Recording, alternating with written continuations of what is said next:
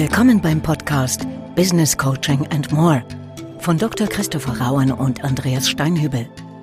Informationen und Inspiration für Coaching-Profis und alle, die es werden wollen. Mein Name ist Christopher Rauen. Und mein Name ist Andreas Steinhübel. Wir arbeiten beide seit über 25 Jahren als Business Coaches und sind ursprünglich Diplompsychologen. Und mit diesem Podcast wollen wir unsere Erfahrungen rund um das Thema Coaching teilen und dabei auch über den Tellerrand hinausschauen. Heute nehmen wir uns einen ganz besonderen Ansatz vor, Humor und Provokation. Kommt im Doppelpack, ist auch total wichtig, dass es im Doppelpack äh, ankommt, in der Kombination ankommt. Gucken wir uns das mal ein bisschen, bisschen genauer an. Humor und Provokation. Chris, weil es gibt ja einige, die sagen, du bist eine Provokation. Was hältst du von diesem Satz? Das ist eine Unverschämtheit. Ja, richtig. So, nächste Frage. nächste Frage. Nächste wer sagt Frage. das? Wer sagt das? Ich will Namen. sofort wissen, wer das gesagt hat. ja, aber im Ernst, ähm, Humor und Provokation, wie du schon gesagt hast, gehen häufig halt Hand in Hand. Warum ist das so? Weil wir ja im Coaching nicht Klienten einfach so provozieren wollen, um des Provozieren wollens, sondern wir wollen ja Ergebnisse erzielen. Und wir wollen die Abkürzung manchmal nehmen, die eine gute Provokation mit dem richtigen Timing mit sich bringen kann. Und zu einer Provokation gehört halt häufig Humor auch mit dazu. Deswegen sage ich immer, es gibt zwei Grundregeln, die man braucht, wenn man Provokationen im Coaching einsetzen möchte. Zum einen muss man mit einem Klienten arbeiten, den man wirklich mag und den man wertschätzt. Also niemand, der jetzt in irgendeiner Art und Weise schwierig ist. Ähm, warum erkläre ich gleich noch. Und zum anderen braucht man, glaube ich, Humor. Das heißt, wenn man selber vielleicht ein Coach ist, der zum Lachen eher in den Keller geht oder mit einem Klienten arbeitet, der eher dazu geneigt ist, zum Lachen in den Keller zu gehen, dann würde ich tendenziell eher davon abraten. Das heißt nicht, dass es unmöglich ist, aber es kann halt in den falschen Hals geraten und dann ist es vielleicht keine Abkürzung mehr im Coaching, sondern eher ein Irrweg.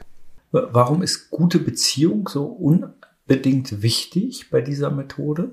Weil die wertschätzende Haltung, ich provoziere ja nicht jemanden, um ihn zu ärgern, sondern um ihm letzten Endes zu helfen, auf der guten Beziehung aufbaut. Und wenn ich jetzt jemanden vielleicht noch nicht so gut kenne, dann kann meine Absicht möglicherweise fehlinterpretiert werden. Und halt, warum ärgert der mich jetzt? Was soll das? Und dann führt das eher zu einer Beziehungsstörung, als dass es jetzt dem Prozess halt hilft. Deswegen ist es schon sehr hilfreich, einen Klienten besser zu kennen und Beziehungsebene halt aufgebaut zu haben. Also erfahrene Menschen, die lange mit Provokation arbeiten, würden natürlich nicht lange warten mit der Provokation, sondern die würden von Anfang an provozieren. Ich würde es allerdings so nicht empfehlen, sondern wirklich sagen, eher erstmal auf die Beziehungsebene halt schauen und natürlich auch schauen, ist da Humor und ist natürlich auch die passende Gelegenheit da. Und zum anderen sagte ich ja gerade schon, wenn der Klient vielleicht schwierig ist, dann ist im Grunde genommen Provozieren verboten. Warum? Naja, wenn ich provoziere, weil der Klient schwierig ist, dann provoziere ich wahrscheinlich nicht, um den Klienten zu helfen, sondern um selber ein bisschen Dampf abzulassen. Und darum geht's aber nicht. Es geht darum, dass wir provozieren, nicht um Dampf abzulassen, jedenfalls nicht bei uns, sondern wir wollen den Klienten ja weiterhelfen. Und das heißt, die gute Absicht muss im Vordergrund stehen und nicht irgendwelche niederen Instinkte, die wir ausleben wollen. Das wäre an der Stelle sonst unprofessionell. Wir ordnen erstmal das Konzept ein Stück ein und dann gehen wir ein bisschen so in praktische Beispiele, dass Sie auch äh, ja was Handfestes haben und sich das vorstellen können. Wo, wo kommt eigentlich Provokation her? Äh, sicherlich der Urvater äh, der provokanten Therapie ist Frank Ferrelli. Frank Ferrelli hat lange Zeit, so in meinen Worten, eher non-direktiv, gesprächstherapeutisch gearbeitet und war unter anderem in einem sogenannten Zwangskontext äh, tätig, äh, nämlich als Gefängnistherapeut, Gefängnispsychologe und hat äh, durch seine non-direktive Art und Weise feststellen müssen aus seiner eigenen Beschreibung, so richtig komme ich nicht an die Menschen ran und sie entwischen mir immer wieder, sie entweichen mir, sie entglitschen mir wie ein Aal, den ich versuche zu greifen, aber er windet sich immer wieder raus. So ist er Schritt für Schritt eigentlich eher so aus einer eigenen Praxiserfahrung und dann eben auch aus theoretischen Konzepten heraus ähm, auf das sogenannte provokante äh, Verfahren, auf die provokante oder provokative Therapie ge gestoßen ähm, die im Kern neben dem, was Christopher gerade schon ausgeführt hat, einen wichtigen Grundsatz, eine Grundidee hat, dass ich an der Stelle, wo ich eine Provokation setze, eine Gegenreaktion des Klienten, der Klientin hervorrufe. Also am Beispiel, Klient sagt, ach, ich bin wirklich nicht in der Lage, diesen neuen Schritt zu gehen. Ich äh, traue mir das wirklich nicht zu, die Verantwortung in dieser neuen Stelle wahrzunehmen. Dann würden wir vielleicht als non-direktive Coaches eher in Verständnis reingehen, vielleicht nach Ressourcen gucken, vielleicht fragen, was derjenige braucht. Frank Ferrelli und äh, das wäre auch so unser, unser Angebot, wenn Sie ein bisschen provokativ arbeiten wollen. Ähm, der würde zum Beispiel in dem Moment sagen, äh, genau, du bist äh, sicherlich völlig ungeeignet, diese Verantwortung wahrzunehmen. Vielleicht bist du sogar überhaupt nicht geeignet, Verantwortung wahrzunehmen. Und der Effekt, den wir dann erzeugen wollen, ist eine Gegenreaktion. Nämlich, dass sich jemand dann in seinem Selbstwert zur Wehr sitzt und sagt, Moment mal, doch und dir werde ich es zeigen. Das heißt, deshalb ist so bedeutsam, ich unterstreite es nochmal dick, Christoph, was du gerade gesagt hast, dass wir den Klienten dolle lieb haben. Ich mache es mal bewusst so mit, mit so einem Satz, aber nicht das Symptom. Das heißt, wir provozieren eigentlich eher das Symptom, damit der Klient, die Klientin sich dann in ihrem Selbstwert stabilisieren kann, sich zur Wehr setzen kann und jetzt habe ich das gerade mal so ernst ausgesprochen und das ist schon so das Zeichen so aus, aus unserer Erfahrung so als Daumenmerker, wenn Sie versuchen zu provozieren und es wird ernst, dann wird das häufig ein sehr starker Schlag, der nicht diese Leichtigkeit, die, die nach vorn gerichtete Veränderungsenergie in sich trägt. Deshalb kommt es für uns immer in diesem Doppelpakt Humor und Provokation. Das heißt, wir lachen quasi irgendwann über die Situation und niemals über den Klienten, die Klientin. Genau, und wir versuchen den Widerstand halt anzustacheln gegen das Problem und gegen das, was den Klienten vielleicht jetzt einschränkt oder behindert, nicht gegen den Klienten selbst. Und manchmal, das kennen wir alle, ja auch aus dem Zufall heraus im Dialog, manchmal ist dann eben eine gute Provokation zum richtigen, also auch zum unerwarteten Zeitpunkt eine wahnsinnige Abkürzung und kann den entscheidenden Unterschied ausmachen, ob jemand jetzt vom Lamentieren ins Handeln kommt und sagt, ja verdammt nochmal, jetzt habe ich wirklich die Nase voll, jetzt werde ich aber was ändern. Und äh, so mache ich jetzt nicht weiter. Das löst natürlich nicht immer hundertprozentig das Problem, aber es ist häufig der erste Schritt auf einem Weg, seinem Thema halt anzugehen. Insgeheim ist es ja auch so, dass viele Menschen Angst haben, dass sie ein Thema halt haben, dass sie ein Problem haben, was gar nicht lösbar ist und in dem Moment, wo man das als Coach halt ausspricht und du wirst dich nicht ändern, das wird nicht funktionieren. Und selbst wenn du es versuchst, es wäre auch gar nicht gut.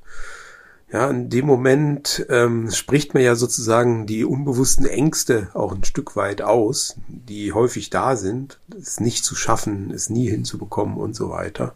Und auch das kann eine Handbremse zusätzlich lösen. Und das sind natürlich gute Effekte, die man nutzen kann, um Klienten ja aus ein Stück, ein Stück weit aus so einer Erstarrung herauszuholen, aus so einem Teufelskreis herauszuholen und ihnen zu zeigen, ah, es könnte auch anders sein und du hast vielleicht ein Problem, aber in dem Moment, wo du dich nicht mehr selbst bemitleidest und in diesem Problem gefangen bist, sondern in dem Moment, wo du auch, wo wir gemeinsam auch darüber lachen können, nicht über dich, aber über das problematische Verhalten oder das problematische Erleben. In dem Moment findet schon die erste Veränderung statt, weil man nämlich die üblichen Rituale, die üblichen Abläufe durchbricht. Lachen löst, Humor hilft, könnte so äh, der Claim dazu fast sein. Das ist genau das, was, was du beschreibst. Also wir machen uns über die Situation lustig, über Rahmenbedingungen lustig. Immer mit dem Blick, was ergibt sich jetzt daraus? Und immer mit dem, mit der Idee, ganz nach unserem Ansatz des Coachings, jemanden sehr ernst zu nehmen als menschliches Wesen, ressourcenorientiert äh, auf jemanden zu blicken und gleichzeitig jemanden genau darin ernst zu nehmen, dass er nicht betüttelt wird, dass er nicht in Warte gepackt wird, sondern dass wir ihn da nehmen und vielleicht manchmal im Sinnbild äh, liebevoll schütteln. Jetzt mag es ja viele geben, und wir kennen das, Christopher, ja aus, aus vielen Ausbildungserfahrungen, dass viele sagen, naja, ich kann dem was abgewinnen, Provokation, aber eigentlich traue ich mich nicht, weil ich Angst vor einer Gegenreaktion habe, Angst vielleicht was kaputt zu machen. Was, was können wir vielleicht äh, diesen Zuhörerinnen und Zuhörern auch mit auf den Weg geben? Also wie kann ich mich rantasten an provokantes Arbeiten? Was ich immer empfehle, ist anzufangen mit dem Lieblingsklienten, mit der Lieblingsklientin, also da, wo man das Gefühl hat, da kann eigentlich gar nicht schief, gar nichts schief gehen, dass man wirklich da mal versucht, wenn es natürlich angemessen ist und die Stimmung passt, in so eine kleine Provokation vielleicht mal reinzugehen. Man kann das sogar ankündigen, selbst das ist überhaupt nicht problematisch, also das nimmt der Provokation gar nicht die Wucht, wenn man sagt, wenn ich sie mal provozieren darf, ja, also dann fängt man also auf die Art und Weise ganz leise, ganz leicht, ganz einfach an. Und wenn das gut funktioniert, sich dann zusätzlich steigern und dann eben ähm, auch mal vielleicht an der Stelle zu provozieren mit dem Lieblingsklienten, mit der Lieblingsklientin, wo die nicht damit gerechnet hat, also ohne Ankündigung und vielleicht dann auch mal mit einem anderen Klienten zu arbeiten in so einer Art und Weise. Also es ist wie üblich eine schrittweise Annäherung. Wie gesagt, es geht immer letzten Endes um das Thema Wertschätzung. Das heißt, wir gucken natürlich auf das, was im Klienten funktioniert, das, was gut läuft. Und wir provozieren den Anteil, wo sich quasi die Kraft des Klienten gegen sich selbst richtet. Ja, und das nutzen wir dann eben auch durch so eine entsprechende Provokation. Zum Beispiel, indem wir Übertreibungen verwenden. Ich stelle mir dann zum Beispiel immer gerne vor, wenn ein Klient ein bestimmtes Problem halt hat, wenn das jetzt noch 20 Jahre so weitergeht und jedes Jahr entsprechend intensiv weiter zunimmt, wo endet das dann? Ne? Sodass also so absurde äh, Beschreibungen dabei herauskommen können, wo ich dann selber schon ein bisschen ins Schmunzeln gerate und die teile ich dann gerne halt auch mit den, mit den Klienten. Und, äh, dadurch nimmt man halt auch so einer Sache, die meistens eher nicht so positiv ist, ein Stück weit den Schmerz und ein Stück weit auch das Unangenehme, indem man eben gemeinsam dann darüber lachen oder zumindest ein bisschen schmunzeln kann. Und das ist ganz wichtig, weil wir wissen das ja auch aus der Erfahrung heraus. Es gibt kein Lernen ohne Emotionen. Und jetzt kann ich halt wählen, ist es eher eine positive Emotion oder ist es eher eine negative Emotion? Eine Emotion, die mich vielleicht eher einengt oder eine, die halt eher den Rahmen öffnet. Ja, und wenn ich mir das ein Stück weit aussuchen kann, dann würde ich natürlich immer Emotionen versuchen zu wählen, die den Rahmen öffnen und nicht die ihn schließen. Und dazu gehört was Positives wie Lachen, wie Humor, über die Provokation manchmal auch hinaus definitiv mit dazu. Und wenn, wir neben dem Auditiven mal so ein bisschen was Visuelles äh, zu Rate ziehen, also wir würden äh, quasi Frank Ferrelli bei der Arbeit ein bisschen äh, betrachten, dann lebt zumindest seine Provokation auch sehr von äh, kleinen Berührungen. Also da knufft äh, er zum Beispiel einen Klienten mal an, an die Schulter und sagt, Mensch, äh, ne, da kannst du dich aber doch auch mal zur Wehr setzen oder er berührt auch mal den Arm immer in einer respektvollen Art und Weise, aber das kann eben was sein, je nachdem, je nach Kontext, je nachdem, was, äh, was für sie auch passt in ihrer Arbeit. Berühre selbst, wenn ich provoziere, wenig, äh, weil das für mich zum Beispiel was ist, was ich, was ich nicht so integriere. Ähm, aber ohnehin bin ich sicherlich derjenige von, von uns beiden hier auch, der eher sehr sparsam provoziert. Also ich suche mir in der Regel etwas raus, wo ich sage, und das möchte ich jemandem anbieten in meiner vollen Art von Respekt dir gegenüber und in einer vollen Ehrlichkeit dir gegenüber. Ehrlichkeit, nicht Schonungslosigkeit, sondern ich äh, beschreibe etwas, was vielleicht kein anderer mehr beschreibt. Also das können durchaus auch Merkmale sein, äh, wo man sagt, ah, das kannst du eigentlich jemandem nicht sagen. Also jemand, der sehr schüchtern, sehr zurückhaltend ist, äh, und dann morgen irgendwie seine Firma auf, auf dem Kongress repräsentieren muss. Ne? Und sage so, oh Gott, ne, da, da, das ist ja nicht völlige Fehlbesetzung. Wie kann das gut gehen? Und der Kniff ist immer darauf zu achten, äh, nochmal, wird jemand größer, dann ist es eine Provokation. Wird jemand kleiner, dann war es eine Entwertung. Ich will das einmal ganz kurz, ganz ernst abgrenzen Gustav, vielleicht kannst, kannst du dann so ein paar Beispiele auch nochmal nennen und, und aus deiner Praxis erzählen, weil ich weiß, dass du von uns beiden ja sehr intensiv, provokativ arbeitest. Aber erstmal kurz die Abgrenzung. Das ist eine bösartige Unterstellung. Genau. ich dachte, das war eine diagnostische Präzision. Nein. Erst nochmal kurz die, die Abgrenzung, weil wir das in einem anderen Podcast äh, auch schon mal erwähnt haben. Das Thema Entwertungskultur. Also wenn ich über jemanden herziehe, wenn ich jemanden entwerte, wenn ich einen Zynismus an den Tag lege, dann ist das nicht Provokation. Das ist mir erstmal auch wichtig, das deutlich zu machen. So eine Provokation ist eine Technik, ist ein Zugang, um Menschen in ihrer Würde und in ihrer Größe zu unterstützen. Durch humorvolles Kitzeln. Ja, äh, und immer dann, wenn wir eine positive Absicht haben, immer dann, wenn wir uns getrauen, auch sozusagen ein bisschen über die Grenzen zu gehen. Und wie gesagt, der Merker nochmal, immer dann, wenn es so ein Miteinander lachen wird, dann ist es ein schöner Pfad von Provokation. Und das ist zumindest das, was ich auch erlebe, dass dann häufig äh, also gelacht wird, neue ähm, Konstruktionen der Wirklichkeit dadurch auch entstehen und vielleicht auch ein bisschen innere Distanz zu dem Thema, was dann wieder neue Zugänge ermöglicht. Also ein ganz, ganz toller, leichter Zugang, der, wie gesagt, dieser, äh, im Kern von dieser Haltung, äh, ich nehme dich ernst und weil ich dich ernst nehme, getraue ich mich, dich auch zu pieksen an der Stelle, wo sonst vielleicht keiner tut. Hm? Genau. Ja, wie machst du es denn, Christopher? Das Wichtigste ist erstmal eine wirklich intensive innere positive Grundhaltung zum Klienten oder zu der Klientin halt zu haben. Das heißt, wenn in dem Moment, wo ich zweifle, ob ein Klient, eine Klientin etwas wirklich kann, in dem Moment ist im Grunde genommen Provokation verboten. Also provoziere ich nur Leute, die ich wirklich mag, zum einen und wo ich wirklich Ressourcen sehe, die sich aber vielleicht momentan an einer bestimmten Stelle noch selbst im Weg stehen. Und dann ist es mir schon wichtig, ein bisschen zu pieksen, weil ich glaube ja, dass sie das hinbekommen, darüber hinaus zu wachsen, wenn man sie ein bisschen an der Stelle herausfordert.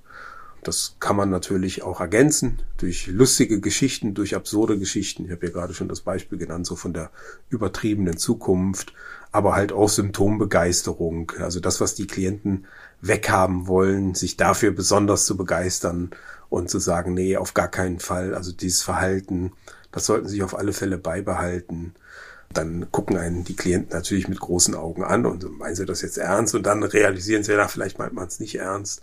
Aber äh, was passiert dann? In dem Moment, wo ich quasi äh, verneine, dass ein schwieriges Verhalten wegkommt, sondern sage im Gegenteil, das ist doch super, dass sie ihre Mitarbeiter so laut jedes Mal anschreien, dann hören die das wenigstens und der Gehörgang wird durchgepustet. Ähm, das löst natürlich keine Probleme, das ist schon klar, aber es macht dann eben ein schwieriges Problem etwas leichter und etwas handhabbarer. Und es spricht halt das Offensichtliche an. Das ist auch ein wichtiges Grundprinzip in der provokativen Arbeit, dass man also nicht drumherum redet, sondern die Klienten auch merken, okay, hier wird Klartext gesprochen, es wird auch nett verpackt. Das gehört ja auch manchmal mit dazu. Wir sind ja manchmal so wie Hofnarren am Hofe des Königs. Ja, wir müssen die Botschaft, die manchmal nicht so einfach ist, ja auch mit Humor verpacken. So wie der Hofner das vielleicht früher auch in ein lustiges Gedicht verpackt hat. Dadurch können wir natürlich auch Dinge transportieren, die der andere leichter annehmen kann und sagt, na ja, vielleicht ist da auch was dran und vielleicht sollte ich weder mich noch mein Verhalten dazu ernst nehmen. Und nach meiner Erfahrung, wie gesagt, es ist nicht jeder Klient dafür geeignet, aber nach meiner Erfahrung kann man dadurch schon viele innere Barrieren bisschen niedriger setzen. Ich will nicht sagen entfernen, aber ein bisschen niedriger setzen und dann fällt es den Klienten schon häufig leichter, da dann drüber zu springen und gemeinsam halt darüber zu lachen. Ja, und man hebt also nicht den moralischen Zeigefinger, dass man, wie können Sie nur, das gehört sich doch nicht, das ist doch respektlos, Mitarbeiter anzuschreien. Natürlich ist es das, aber die meisten Klienten wissen das auch von alleine. Und wenn sie es nicht wüssten, dann hätten sie es wahrscheinlich auch nicht im Coaching angesprochen. Da ist meistens schon Leidensdruck da. Und ich mache dann eben die Erfahrung, dass hier der moralische Zeigefinger in der Regel nicht viel weiterhilft. Das machen andere und häufig die Klienten auch mit sich selbst schon oft genug, ähm, sondern mal bewusst eben den Modus zu wechseln. Und in dem Moment, das ist ja auch eine häufige Erfahrung, die wir aus anderen Kontexten kennen, in dem Moment, wo sozusagen ein Verhalten, was man weghaben will, wo man es auch ein Stück weit akzeptiert, dass man sagt, ja, es ist halt ein Teil von mir, es ist ein ungeliebter Teil von mir, aber es ist ein Teil von mir und das äh, kann ich dann auch irgendwo wieder annehmen. Also in dem Moment, wo man es annimmt und nicht wegdrückt, in dem Moment kann man es paradoxerweise loslassen. Und das kennen wir ja auch aus anderen Kontexten. Ich habe ein Thema im Grunde genommen so lange nicht gelöst, solange ich es nicht annehmen kann. Und in dem Moment, wo ich es annehme, kann ich es loslassen. Also das klingt jetzt wahrscheinlich für einige Zuhörerinnen und Zuhörer ein bisschen schräg, aber aus der eigenen Lebenserfahrung, wenn Sie mit schwierigen Situationen schon zu tun hatten, ähm, blicken Sie einfach mal zurück und überlegen sich, wann konnten Sie wirklich ein Thema abschließen, wann konnten Sie wirklich ein auch schwieriges Thema für sich gut loslassen, was hat es dafür gebraucht. Und da wette ich, ohne dass ich es näher kenne, dass eine Grundbedingung dafür war, seinen Frieden damit zu machen und es also anzunehmen. Ja, und das ist halt hier im ganz Kleinen der erste Minischritt auf diesem Weg, gemeinsam darüber schmunzeln, gemeinsam darüber lachen, gemeinsam sich ins Absurde begeben und eben auch ein bisschen zu provozieren an der Stelle, wo es dann natürlich über eine lustige Geschichte auch manchmal hinausgeht und dann so ein bisschen den Widerstand anzustacheln, damit die Klienten auch sagen, okay, ich habe es verstanden und jetzt werde ich auch was ändern. Ja, das heißt, überzeichnen, ähm, in Geschichten denken, Dinge direkt anzusprechen und da sind wir wieder bei dem, äh, was wir gerade schon betont haben. Also das ist halt eine Form des Ernstnehmens, äh, eine sehr direkte Form des Ernstnehmens in so einem geschützten Rahmen wie Coaching. Ne? Das vielleicht auch nochmal, das ist ja eine, eine Coaching-Methode, die wir jetzt äh, hier besprechen. Keine Methode, die morgen im Supermarkt einen Platz haben sollte, wenn, wenn sie einkaufen. Und jetzt haben viele ja Angst, was mach, was passiert, wenn ich daneben haue? Ne? So, oh Gott, ja. Und ähm, auch da, ne, ich äh, antworte mal bewusst so in dem Muster, was, was mir äh, gut gefällt und auch wirklich nochmal inspiriert von Frank Ferrelli. Ich sag mal eher, was nicht äh, sinnvoll ist, das zurückzunehmen, sagen, oh Gott, ne, da, da, da wollte ich wollte sie nicht verletzen, ich wollte sie nicht beleidigen. Weil in dem Moment, wo ich das formuliere, wird der Gegenüber erst recht gekränkt und beleidigt sein. Sondern die Idee ist eher, äh, an anderer Stelle nochmal einen draufzusetzen. Was ich gerne nutze, ähm, sind nur drei Buchstaben, äh, müssen sich aber aufschreiben, weil die für viele Situationen helfen, ist Och. Also so ein trockenes Och, also Mensch, äh, da weiß ich gar nicht weiter. Die implizite Erwartung an den Coach ist, dass er jetzt irgendwie eine intelligente Frage stellt oder vielleicht mit einem äh, tollen Expertenrat um die Ecke kommt und äh, manchmal so ein trockenes Och äh, bringt nochmal eine ganz andere Dynamik. Also an dem Beispiel, es müssen nicht die genialen Interventionen sein, sondern ähm, was äh, so aus meiner Ausbildererfahrung am besten funktioniert, ist, das zu tun, was wir runterschlucken zu sagen und das mit Humor direkt anzubieten. Weil wenn wir zu lange überlegen, wird es sehr intellektuell. Oh, kann ich das sagen? Wie verpacke ich das? Ja? Und äh, ein bisschen wie, wie mit einem Trockeneis, also je trockener, je, je kühler, also wirklich so was Kühles, Trockenes, äh, Knackiges rüber zu werfen, im wahrsten Sinne des Wortes, aber auch mit einer Gegenreaktion zu rechnen. Das muss man auch abkönnen als Coach. Ja, also eine Unverschämtheit, äh, wie, wie Sie mir hier entgegenkommen und dann eben nicht beleidigt zu sein, nicht eingeschnappt zu sein, sondern auch, auch da gerade stehen zu bleiben, in dem Wissen, wir sind hier, damit sie sich weiterentwickeln können, weil das meint Coaching und nichts anderes. Ja, da hast du nochmal einen ganz wichtigen Punkt betont. Wir wollen ja den Menschen in einem geschützten Rahmen eine Möglichkeit geben, ein Stück weit etwas anders zu machen, als sie es bis jetzt gemacht haben. Wenn man es jetzt mal ganz einfach formuliert. Und für mich ist es zum Beispiel wichtig, ich muss selber in einer guten Stimmung sein und äh, sozusagen bei mir selbst gut angekommen sein und dann auch Spaß haben ähm, an so einer Provokation, weil es einfach jetzt gut passt, weil die, weil die Beziehung zum Klienten, zur Klientin gut ist und weil vielleicht jetzt auch der Punkt gekommen ist, wo man meine Abkürzung nehmen kann. Und ich sage mal, eine gute Provokation kann eine Abkürzung sein, die einen mehrere Stunden Coaching erspart. Ähm, da ist natürlich das Thema Timing auch immer wichtig. Und manchmal muss man einfach abwarten können, zum richtigen Moment dann sozusagen zuzuschlagen und ähm, dann mit einer Überraschung in das Thema dann halt einzusteigen oder das dann entsprechend anders fortzusetzen, als es in einem normalen Gespräch dann halt passiert wäre. Und das macht natürlich auch den Reiz, auch manchmal den Überraschungsreiz des Coachings aus. Auch übrigens für äh, mich selbst. Ja? Also auch da, manchmal überrasche ich mich selber. Da ist also auch sehr viel Improvisation halt gefragt. Und das ist ja auch etwas, was ich zum Beispiel bei Frank Ferrelli sehr bewundert habe, der mittlerweile schon erschreckend, habe ich äh, gesehen, mittlerweile auch schon zehn Jahre lang leider nicht mehr unter uns weilt.